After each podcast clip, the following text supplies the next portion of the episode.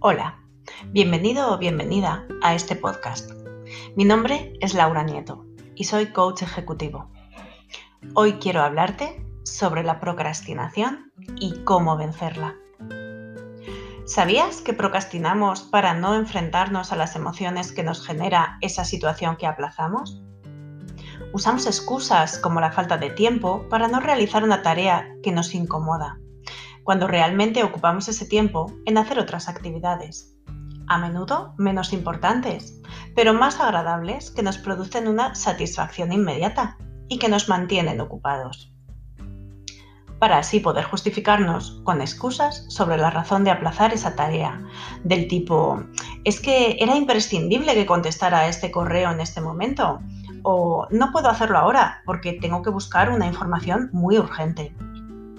Hay tres elementos entonces en la procrastinación. Incomodidades, distracciones y excusas. Este círculo puede durar durante mucho tiempo y nos hace sentirnos mal con nosotros mismos y además tiene un coste muy importante, tanto para nosotros mismos como para la productividad de la empresa si la procrastinación se produce en el entorno laboral.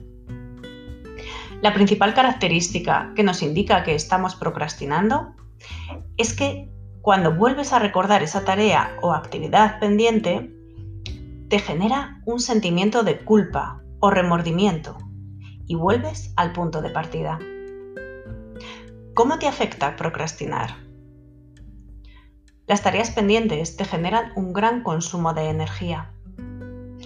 No te deja concentrarte en tareas más importantes afecta a tu autoestima y estado de ánimo al no cumplir con lo que te has propuesto. No obtener los resultados que esperabas al no cumplir la planificación que habías hecho. Sentimientos de arrepentimiento o culpa.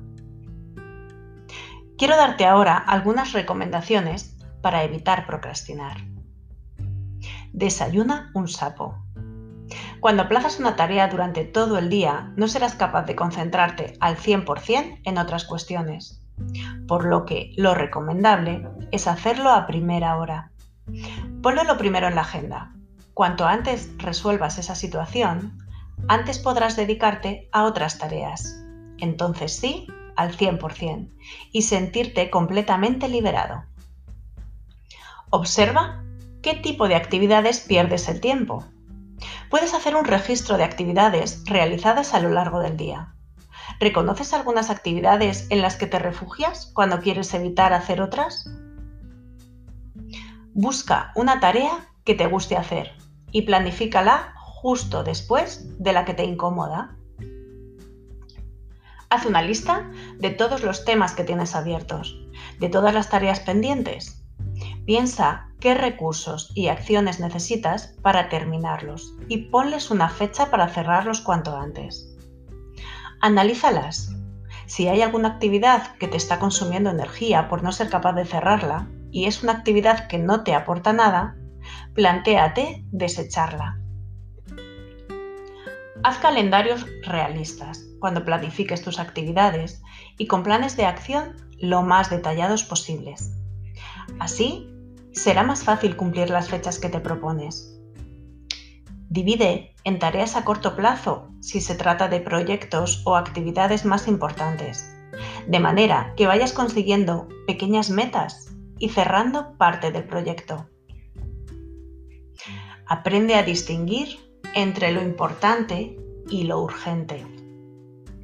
Céntrate en lo importante.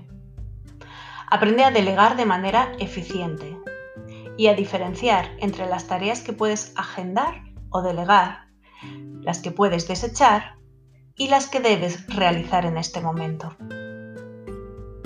Aprende a decir que no, de manera asertiva, claro. A decir que no a clientes, a proveedores, a compañeros, a colaboradores, a menudo nos cargamos de tareas que no tenemos por qué realizar, solo por no saber decir que no o por pensar que perdemos a ese cliente si lo hacemos. Detecta qué tipo de tareas son las que sueles procrastinar y averigua qué emoción hay detrás, qué es lo que te está incomodando y qué puedes hacer para superarlo. Recuerda que el problema es emocional. ¿Qué es a lo que no te quieres enfrentar? ¿Qué te da miedo? ¿Tiene algo en común las tareas que siempre aplazas? Si quieres que te ayude, ponte en contacto conmigo